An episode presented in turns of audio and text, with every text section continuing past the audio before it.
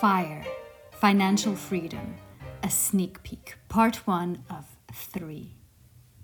After an episode about financial anxiety, today we have an episode about financial freedom. Some of you know the FIRE movement well financial independence, retire early. But for those who do not know, it does what it says on the package. The aim is to become financially independent so that you can retire before the official retirement age. I do not like to obsess over comparisons because each case is unique. It's like that cartoon where you have an elephant, a monkey, and a bird, and they say that to make it fair, they will have to do the same test. And the test is to climb a tree. So you can see that the monkey was delighted, while the elephant was not really too keen. It's the same when it comes to fire. There are people whose parents gave them a house and other goods. There are people who have to take on a student loan. There are people who have children and those who do not. There are people who absolutely hate their job and others who are passionate about it. In sum, there are many variations, and those can make a world of difference. Therefore, with today's episode, I do not intend to suggest that everyone must retire before their official retirement age. No. My intention is instead to inspire you to weave more freedom, financial and other types, into your life because to have greater freedom will allow you to listen to what is truly more important to you, and that will put you in a better position to help others around you. And I truly believe that this will also help make the world a better place. Recently, I invited some friends, family, and listeners to answer five questions about financial independence.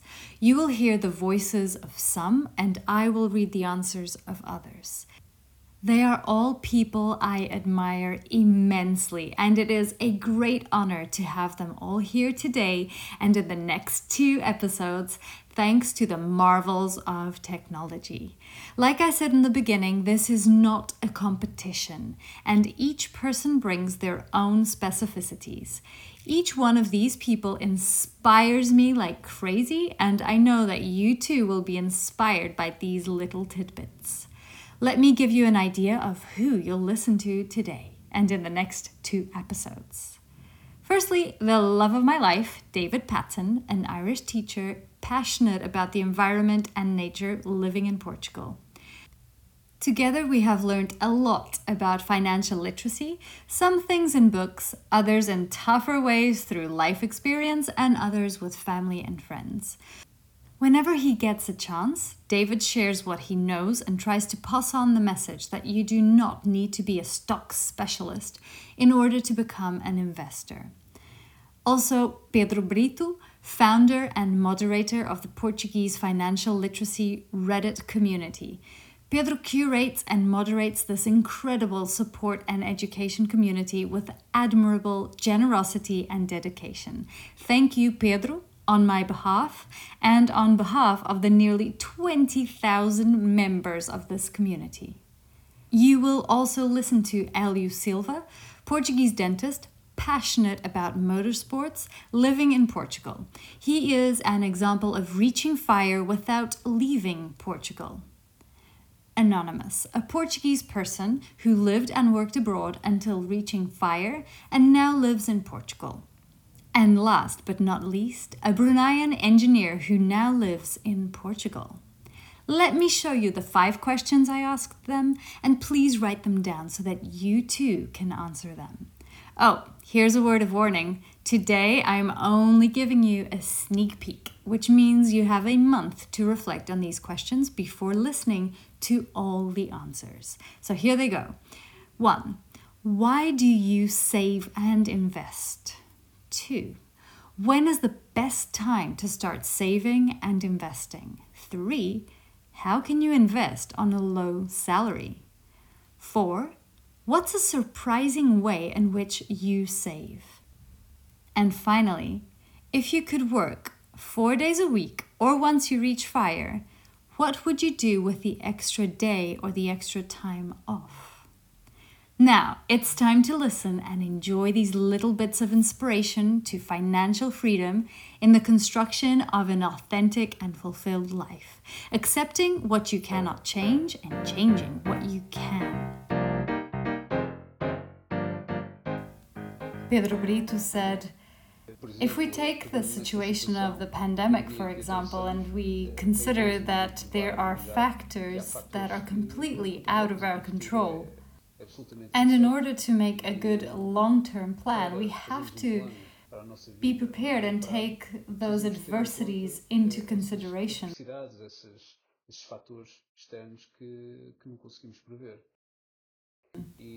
Like Morgan Housel says, and he's one of my favorite specialists in the psychology of money, saving is a way of preparing for the adversities in life that we cannot control. Another quote from Morgan Housel that I love is Save like a pessimist, invest like an optimist. I'm an optimist and I believe that the future will smile at me and at my family. When is the best time to start saving and investing? As soon as possible. As J.L. Collins puts it, my inspiration avoid debt, spend less than you earn, and invest the rest. Elliot says, the best time to start saving is whenever you start managing some type of income. Whether it's pocket money that you get from your parents or your first job. All choose our lifestyle and decide how much our life, our lifestyle would cost us. A low salary to one person may not be a low salary to another. I would recommend to earn as much as you can so as to build that capital to invest. If you're on a low salary, I would say think of ways to earn additional income. But remember to have fun doing it. Give tuition, rent out a spare room in your home, sell home baked goods, resell things. If you're a blogger, monetize your blog. Well, I don't actually have a surprising way of how to save. I actually don't like to uh, look around for coupons. My methodology of saving is actually boring. And for me, that's a good thing. I note down all my expenses and I automate my flow of money so that I've got a good mental idea of how much money I have available for superfluous items. And I think that creating this simple system of saving and investing that allows me to have a more relaxed relationship with money is for me the most surprising aspect of the way I save. Whenever I'm out uh, eating or buying a meal at a restaurant, I often skip buying a drink as I always carry water with me, so that added up is a big saving. Challenging or reducing spending on big ticket items is where large savings can be achieved, such as food, home, and trans- transportation. For example, have just one car or none at all, and that can reap huge savings. Well, as you know, we reached fire last year in 2020, and I resigned from the corporate job I have had for 15 years um, and moved country. Eight months later, I went back to working full time. So I believe this actually gave me courage to be my authentic self at work. And I believe it allowed me to perform my work even better.